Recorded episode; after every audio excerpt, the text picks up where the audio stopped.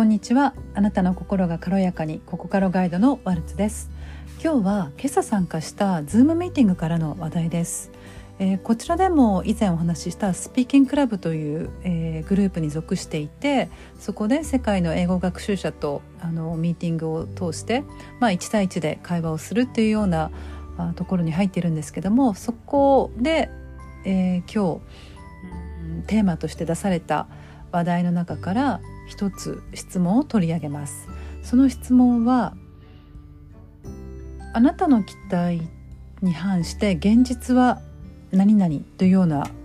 質問だったんですね。まあ自分が期待することこうであるといいなと思うことに対して現実はどうであるのかっていうのをまあお互い話し、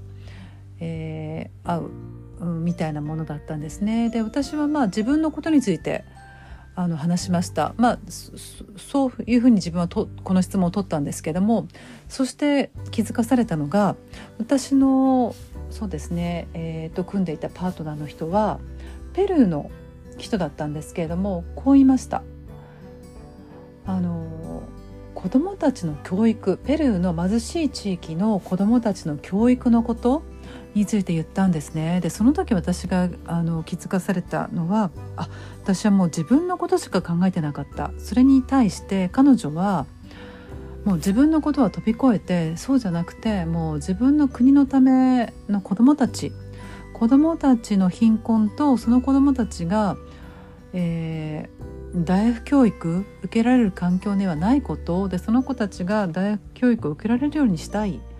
あでも現実はそうではない。ていうことそれについてすごく熱く語ってたんですよね。であの本当に私はまあ恵まれてるとも言えるんですけども日本に住んでいてあのあこうも一つの質問に対してあの答えが違うあのどこに自分の視野があるあるか視点があるかということの本当に違いをまざまざと感じた瞬間だったんですね。で、まあ、彼女は、まあ、ペルーということもあって敬虔なクリスチャンなので、えー、そういう思いもあって、え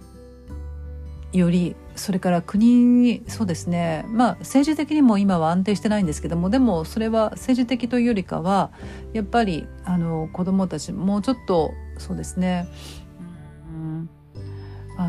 教育的なことそれからやはり彼女とはもう何回かあの一生ご一緒してるんですけれども本当に経験なクリスチャンであの神様そうですねそそれによって日々回っているすべてあの神様の、うん、ご加護それから神のもとにっていうようなお考えで日常を過ごされているような方です。でまあそれはそれとして置いておいてもやっぱりこう生まれた国それから生きている環境状況が違う。まあそれだけではないと思うんですけどもでもあ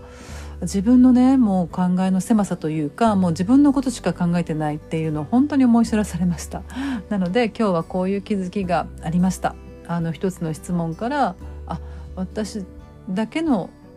で答えるなら全く気づかなかったけども相手の答えを聞いてハッとした瞬間について今日は、